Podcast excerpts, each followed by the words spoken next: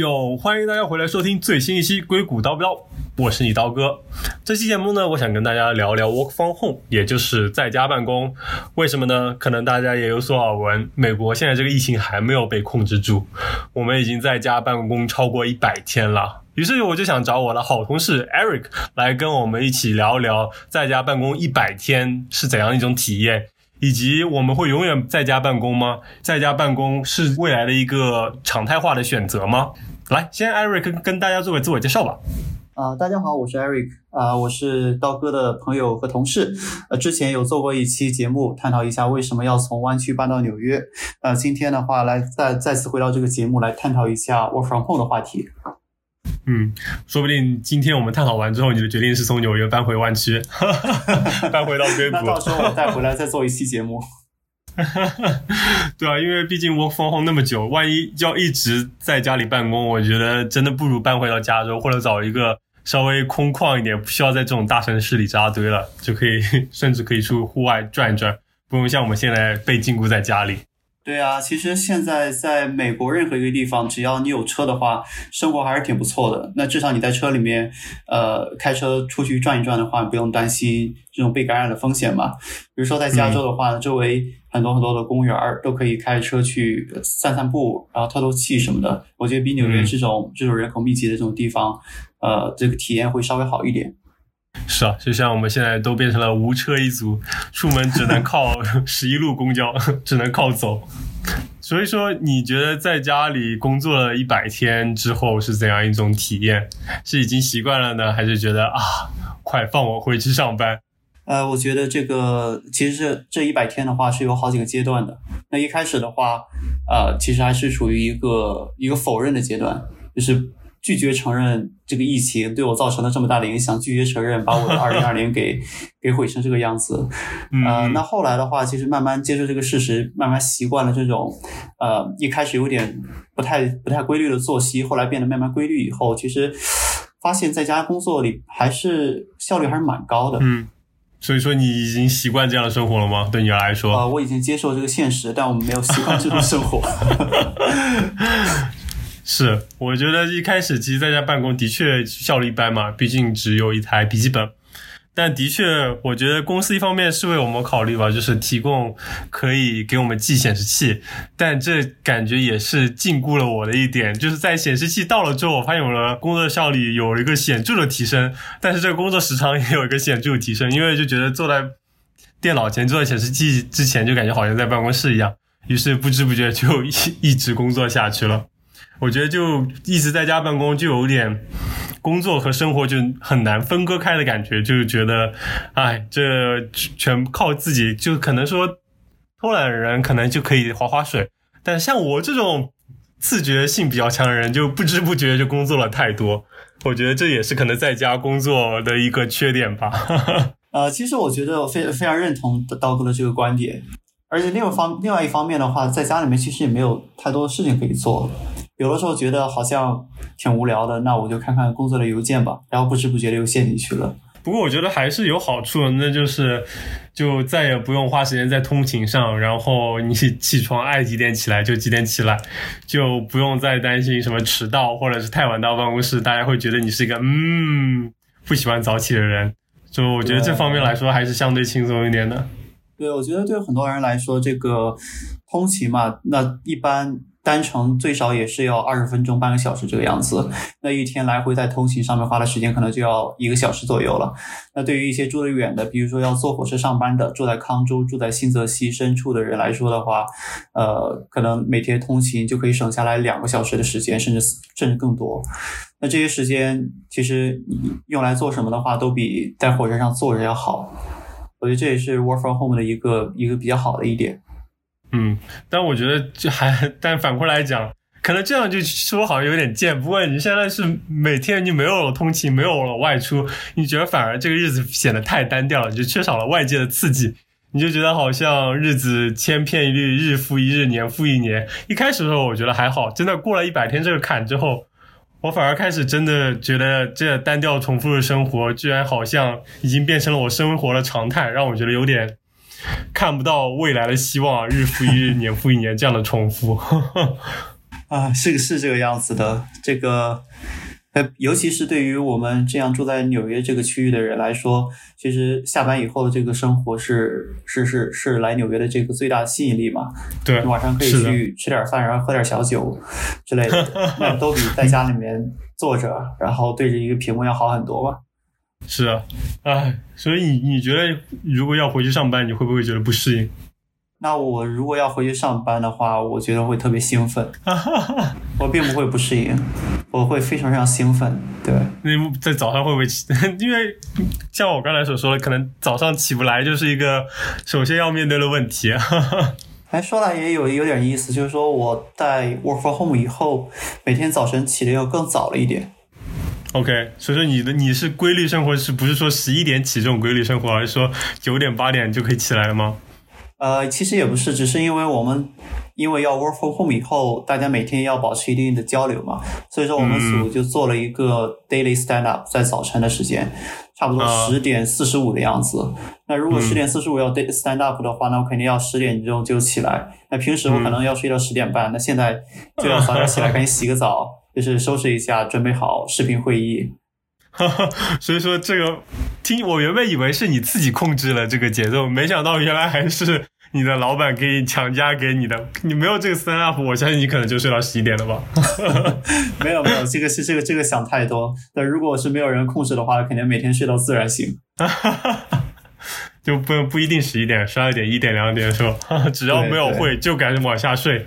对，这个人的想象力是无限的。哎，是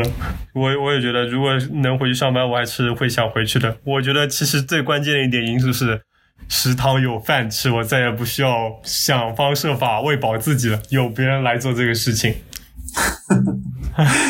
说到这个做饭，呃，刀哥每天都会做不不不同的菜，甚至还会发 ins。然后感觉这连续坚持下来一百天也是也是蛮不容易的。哈 哈哎，我这也不是为了督促自己好好吃饭嘛，免得天天吃泡面，搞一个这样的仪式感，就想着啊，今天还要拍照 share 给大家看我吃了啥，那我是不是还得好好准备一下？就是这样一个逻辑了。我就有时候就其实是缺乏自控力，只好靠借助一些外部的工具来迫使自己能保持这个节奏了。就像在在家里面看书看不好，然后如果去咖啡馆里面看书的话，好像就有一个这种外界的监督的这种压力在，就会让自己更加更加规律。的确也是类似这样的心态。啊，其实一开始 work from home 的时候，这个效率是很明显的感觉到降低的，因为当时这个工作时长并没有调整过来，还处于那种呃上班的时候那个工作时长。但是另一方面的话，这个 work from home 之之后。这个人与人之间的交流变得非常非常难。那之前可能，呃，在办公室里面两句话能说清楚，那甚至在白板上两分钟能讲清楚的这个事情，就变成了就是在那种即时通信的软件上，然后大家就来回来回沟通，或者是来回发 email，这种一来一回的话，其实这个 communication 的这个这个 cost 还挺大的。嗯。那其实我我反而跟你不太一样，我 我觉得我效率就一直都还好，这可能也跟我们组的性质有关，因为我们组本来就是一个 global team，就是我们的成员遍布全球吧，就在纽约、在硅谷、在东京、在伦敦都有，所以说其实我们其实还蛮习惯这种就是远程和自己的同事沟通的行为。但是我觉得随着 work from home，就是这个在家办公越来越长，我觉得有个重大的问题就是这个效率还是会有所影响的。比如说我已经习惯其实一定程度的这种远程办公，然后对你来说你一开始的时候不适应，现在变得慢慢适应，但是到后来我觉得还是很难达到说在办公室里办公的那种效率。因为你想想，我们现在所有这些交流都是建立之前，我们本来就认识，我们线下有交流，我们对彼此还有一定程度了解的情况下，我们才能这样比较顺利的进行交流。你想象一下，就比如说你们组新来了一个人，那么他跟他跟大家就只能 virtual，了就只能在网上 say hi。虽然说还可以视频看到脸，但是其实就觉得还是有些隔阂的，而且不像在办公室里，你比如说或者以前跟我们在。大家一起喜欢一起自习一样，你不是说可以转过头拍拍他肩，哎，这道题怎么做？或者说，哎，这个事情怎么搞？就就损失了这种相当于是一是便利性，二是这种人跟人之间的小互动吧。就其实非常有有助于问题的解决和感情的培养，也也不说跟同事感情需要有多深，但是在一定的感情交流上，我觉得才能提高人跟人之间的合作效率吧。毕竟人还是一个社会性的动物。我非常同意这个观点。就是在一开始的话，话大家都是在消耗呃 work from home 之前所建立起来互相这种信任和呃这种熟悉感。那对于一些新的在 work from home 期期间入职的员工的话，他们就怎么说呢？就稍微有一点那种隔阂的感觉，因为你从来没有跟他面对面的这种聊天，或者一起吃饭，或者一起玩桌游之类的这种活动。我们所今年的话也是有一个实习生，大约五月份的时候才入职。那到现在我其实都跟那实习生没有讲过话，其实，在其实，在在组里的会议里面，也就是啊非常简单的大家打一个招呼，但在私下里面你没有任何的这种这种来往。但我跟我们组里面其他那些之前那些同事的话，就是平时的来往还是挺挺密切的。那我跟他们之间的那个交流的话，也会更加顺畅，因为呃已经建立起来互相这种信任。对啊，像你之前不是还跟同事没事下两盘国际象棋吗？对啊，我们组里面还有象棋，还有酒，那就可以一边喝酒一边下棋。对，我觉得这种氛围、这种感觉就很好。对吧？而且我之前之前就其实的确一定程度上来说，我可能对我们感觉就是跟比如说跟外国人比较难建立比较深的感情。但是其实跟同事的各种互动之中，其实我觉得还是有些很有意思的小事情，会觉得让你加深对这个人了解，或者加深你们之间的感情。就像我有个外国同事，他是设计师嘛，然后我最近是有在学画画，然后他看到我把画具摆在工位边上。然后他就跟我交流，然后我们还一起稍微探讨了一些画画的问题。我还要向他请教如何画人像。我觉得这就是一个蛮有意思的，就是就我跟同事之间的小互动。我觉得像这种事情，你在网络上你其实根本没有办法实现。对，就是说，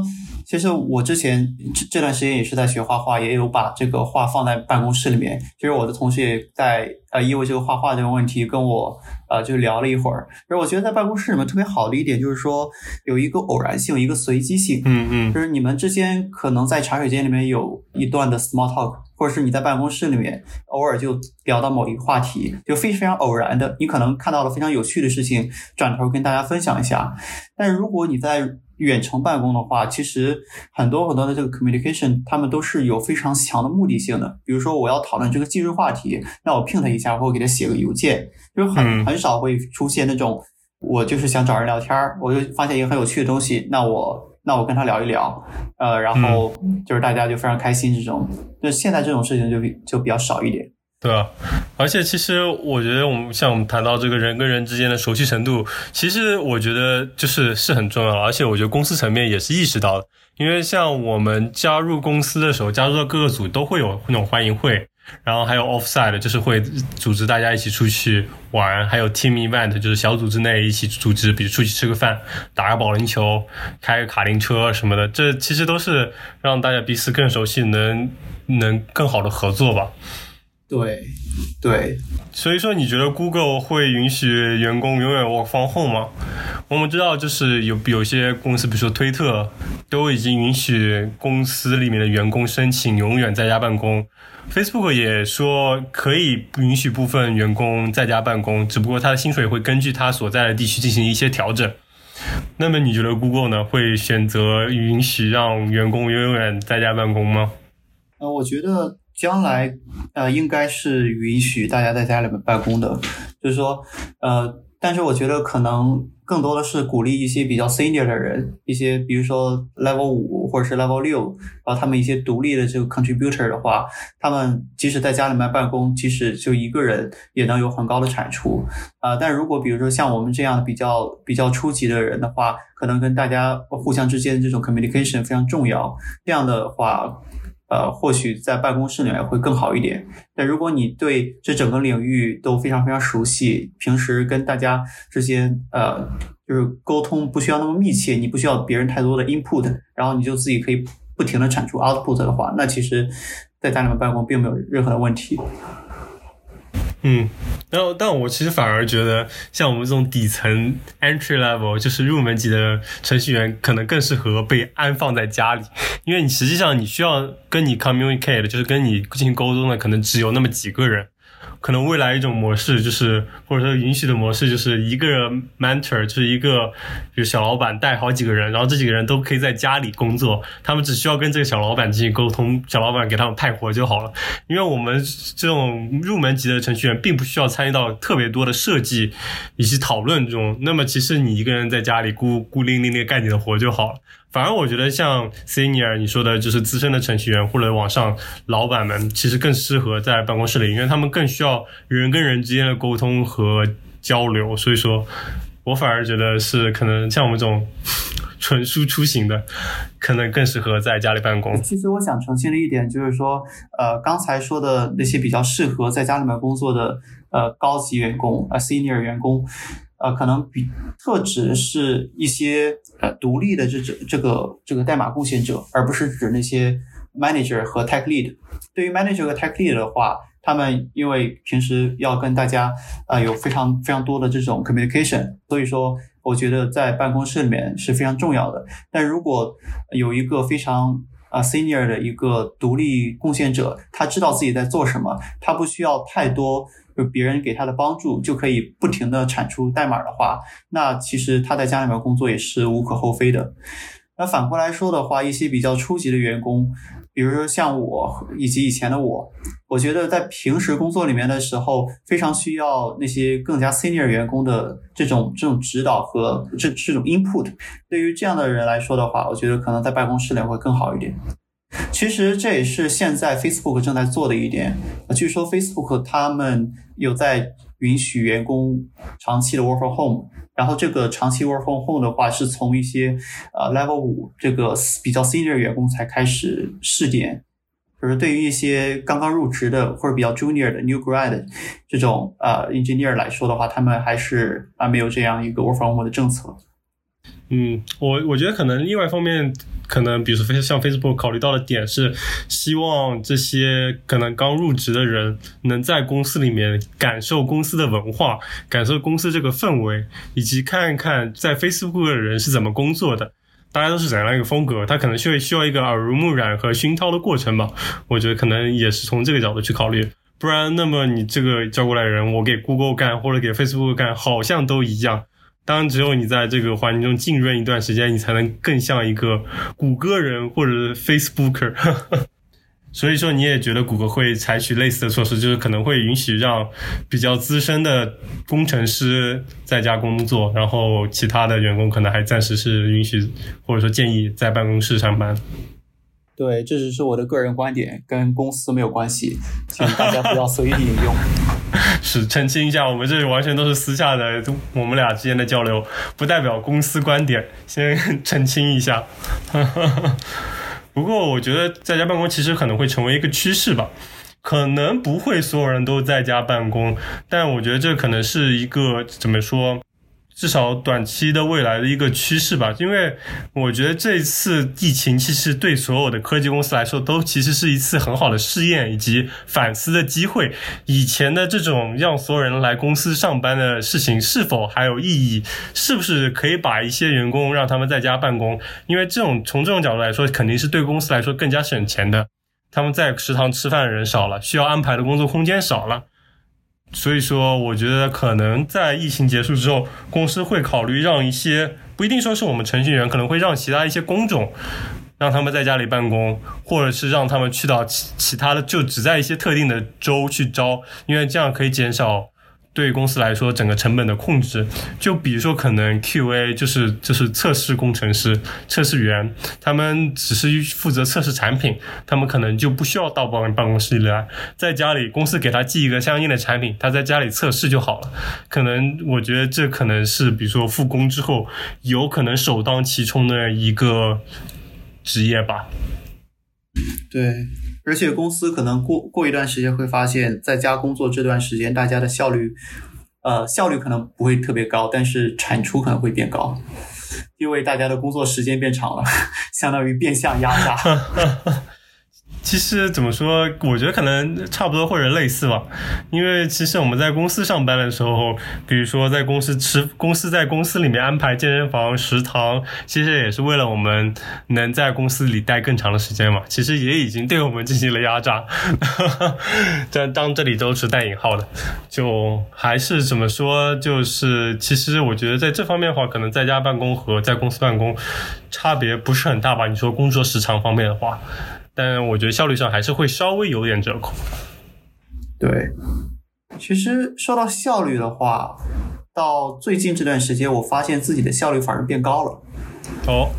就因为在公司里面工作的话，都是一个 open workspace，你很容易被别人打扰。嗯。呃，其实这个 open workspace 这是最近最近几年刚刚兴起的一个概念，在兴起的这段过程里面，其实已经是伴随着各种各样的质疑。有的人就是不喜欢在一个非常大的一个厂房里面工作，有人就喜欢一个 安静的一个隔离的一个容易让自己集中精力的一个小隔间里面工作。那我其实呃，我是。我是比较喜欢在那种呃开放的这种厂呃就是厂房式的这种呃办公室里面工作，但是在有的时候，比如说当我有点困，我想要休息一下，呃，往往呃是很难找到一个安静的一个角落，可以就是迅速的呃休息一下，然后迅速的这个这个充一下电。那在家里面的话，其实你如果想要去休息一下的话，那床就在旁边，之内，然后往上一躺，呃，眯个十分钟的话，就又重新复活回来。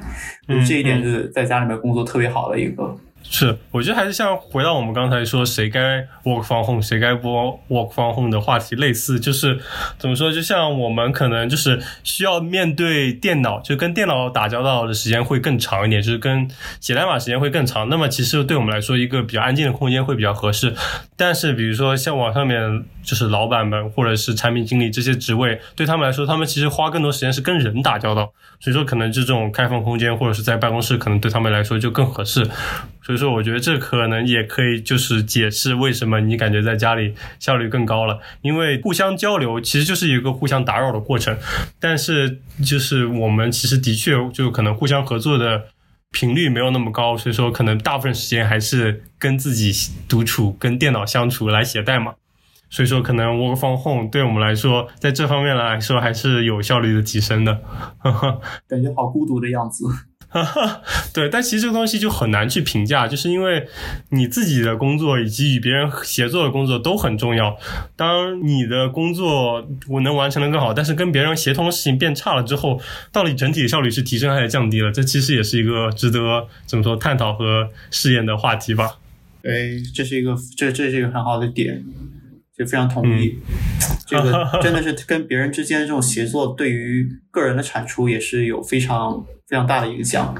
就之前你跟大家头脑风暴两分钟，然后发现哎这个问题还有一个更加简单、更加好的一个解决方法，那你就可以省下，比如说一两天可能原本可以用在那个更加难的方法上的这个时间。对，是这样，就是相当于是。降低了你试错的次数和成本嘛，就你可以更快的找到一个可能更适合的解，而不是更更是花很多时间在试错上面。对，我觉得这也是这个有这个办公室的这个最最主要的目的之一吧，就是大家可以嗯可以更加好的沟通，然后找到一个呃最好的一个解决方案。嗯嗯，所以说你既然觉得。至少对你现在来说，在家办公的效率提升了。那么，如果永远 work from home 是一个选择，那么你还会这么选择吗？就是会喜欢永远 work from home 吗？啊，首先我要开呃，我要澄清一点，就是我其实个人来说，我不是特别喜欢在家里面办公。它会让我的效率变高，也是一个呃，算是副作用吧。但如果有可能的话，我还是想要回到办公室里面，因为就像你说的，办公室里面是有吃的，你又不需要自己做饭了。是，而且办公室是有人情味的。对，有吃的，有喝的，还有那个，还有非常非常有趣的、可爱的同事们。是这样。那如果比如说不得不下一年还是要 work from home。那你还会选择住在纽约吗？就是或你还会选择住在这种大城市里面吗？还是会回归乡土？那如果如果我们确定在二零二一年没有办法呃回到办公室，那基本上也就说明二零二一年的话，这些公共场合也很难回去了，比如说餐馆啊、呃咖啡厅啊、酒吧呀、之类的。呃，如果他们都没有，就是如果餐馆、酒吧和咖啡厅都回不去的话，那可能在纽约就没有太多的意义。对我来说，还不如回到加州去享受呃采采樱桃、采草莓和 hiking 的这种美好的时光。但比如说，如果二零二二年又开始可以上班了，你会再搬回来吗？如果再想的远一点，那到到时候反正搬一次家就来回折腾嘛。嗯嗯。反正你心里也不多是吗？身为男生，那那那刀哥是怎么想的呢？呃，我觉得 这其实也是看了，比如说如果一年，我觉得还好；比如说如果十年，那这个事情就真的要重新考虑了。但比如说如果只是一年的话，我说不定还是会选择留在城市吧，因为的确城市的好处，像我们刚刚提到，数不尽的酒吧、餐厅、博物馆，可能还有夜店、蹦迪场所。但是可能就是这种环境，就是各种各样的东西还是会在城市里聚集吧。就虽然可能还需要大家在家里办公，但就比如说拿纽约现在的情况来说，其实就是有部分的场所还是可以开放的。就比如说餐厅，你还是可以坐在户外进行吃饭的。然后，其实，在纽约你也还是可以享受到，比如说 hiking 的一些活动，比如说你可以往纽约的上周去走。所以说，我觉得没有必要一口气说搬回硅谷去享受大自然。你可以稍微搬离纽约一点，就比如说，其实很多人就住在新泽西，就是与纽约一江之隔。那么其实就可以选择住在新泽西，这样又有机会接触大自然。你甚至还可以重新买辆车，但是你又是与纽约是与城市生活非常的接近。我觉得这可能是我会做的选择吧。毕竟如果纽约又重新开放。你就是第一个人，又可以重新享受这个生城市生活，而且其实我觉得，如果真的一年会再这样继续下去，人们可能会适应这种方式，以及会创造出更多的可以人与人之间一起进行的活动。那么，我觉得首先发生也可能是在城市里面。我觉得这也是可能是一个非常令人期待的事情。当然。我当然最好还是希望这个疫情能马上过去，能马上回到办公室。我非常想念我的食堂。对，确实是因为疫情的原因，大家的工作自由度也变大了啊，那就可以选择一个成本更低的，或者是更加适合自己生活的地方。嗯，也没有必要一直住在公司的旁边。对啊，你不就是那个要跑回到加州找个静谧的小角落躲起来 hiking 的人吗？采采草莓，采采樱桃，买一辆宝马三系。是。行，我觉得这期节目其实也聊差不多了。我们其实也聊了蛮多内容，回顾了一下我们在家办公一百天的体验，而且差不多达成了共识，就觉得虽然在家办公对我们的效率会有所影响，但是这可能是一个无法避免的大趋势。当然，可能会随着技术和工具的发展，会变得更加便利，可能也会解决社交上的难题。但也希望我们现在这个疫情能首先过去吧，能有机会回到办公室，能先继续我们现在的生活。对，希望生活早日回归正常。那样的话，如果有人想要办在家里面办公的话，那可以在家里面办公；有人想要回办公室的话，那也可以有一个自由选择这样的权利，而不是说所有人都是被迫在家里面办公。是啊，希望我们还能有机会好好体验纽约这个城市的魅力。那那希望希望能能让我们有更多的回到正常的生活，有更多的机会去感受纽约这个城市的魅力，大街小巷的小酒馆，然后和博物馆，以及形形色色的人，非常有各种各样有趣的在街头巷尾的事情。嗯嗯嗯，是啊，我觉得这也是大城市的魅力吧。行，就希望这个疫情早点过去，我们早日回归正常的生活吧。这期节目也就聊到这里，跟大家说再见吧，拜拜。